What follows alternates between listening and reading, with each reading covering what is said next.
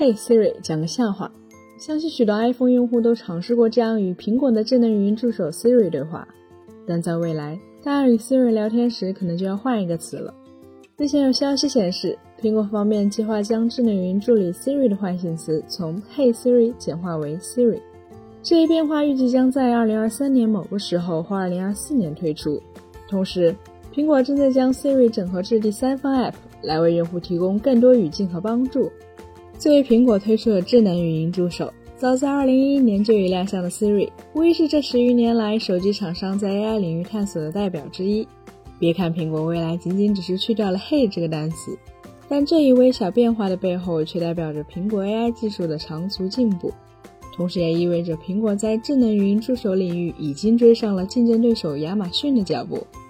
毕竟，在很长一段时间里，尽管作为智能语音助手领域的先行者，Siri 却一直被用户吐槽有点蠢、不智能。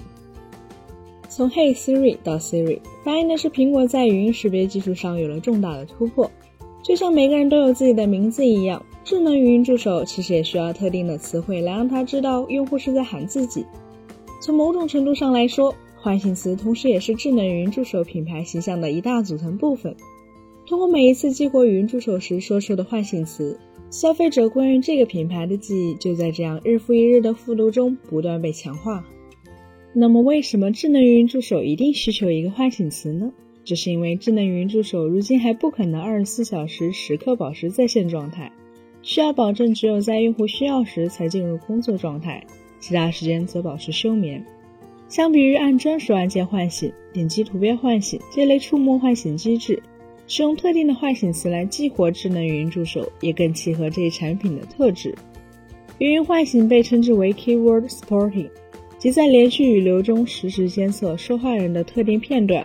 而这个特定片段就是唤醒词。通常来说，如果不是手动禁用语音助手，后者作为系统级服务会长时间驻留在后台。然而，智能语音助手作为一个需要大量 AI 算力支撑的功能，在工作状态下需要不低的性能开销，同时也会相应的提升功耗。面对这一问题，开发者想出的办法是通过专用于语音唤醒的低功耗协处理器来实时监听麦克风。一旦监听到类似 “Hey Siri”、“小爱同学”、“Hey Google” 这类关键唤醒词时，就会将语音助手从休眠状态转化到工作状态。这个策略的好处，除了降低对设备的续航压力外，也会避免一直处于工作状态的语音助手处理并不是发送给自己的音频信息。其实，语音唤醒的难点主要就是低功耗与用户临时需求之间的矛盾。一个既能有效唤醒语音助手，又不至于让系统误判的唤醒词，也是整个 Keyword Supporting 机制的核心。大家想必已经发现，目前国内市场的智能语音助手唤醒词往往是四个字。比如天猫精灵、小爱同学、小度小度，这是由于汉语发音语音节的关系，大家可以简单的把字数理解为音节。为什么唤醒词普遍是四音节，而不是中国人更习惯的三音节或二音节呢？这是因为音节越短，误唤醒的问题就会越严重。可如果音节再长，就从短语变成了句子，会降低用户的交流体验。同理，Hey 作为一个英文语气词，就像在中文语境中使用你好一样。是为了增加唤醒词的音节，让系统能更准确地判断监听到的声音到底是对谁说的。反过来说，省略掉 Hey 就意味着苹果的 Keyword Supporting 技术有了巨大的进步，已经能够实现只需要一个单词即可判断用户意图的水平。之所以能够实现这一效果，技术原理其实并不复杂。苹果方面大概率是利用声纹识别技术实现定向人声分离，再通过卷积神经网络搭配声纹识别编码器。在复杂的声学环境下，准确捕捉到目标用户的声音。到目前为止，谷歌相关设备依然需要通过 OK Google 与 Hey Google 来唤醒 Google Assistant。其中一个很重要的原因就是 Google 一词本身，由于谷歌已经深入到了用户的日常生活中，所以并不算冷门。只有这个词作为唤醒 Google Assistant 的钥匙，会不可避免地导致频繁误唤醒。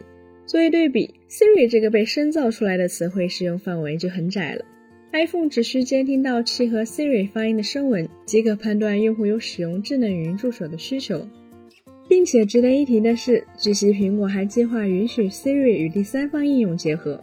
而这对于 Siri 的应用性将有着极大的促进作用。要知道，此前曾有前 Siri 团队的成员表示，领导力的缺乏和管理层的不断变化拖累了 Siri 前进的脚步。其中最关键的原因就是苹果方面一直以来坚持的封闭模式并没有对 Siri 破例，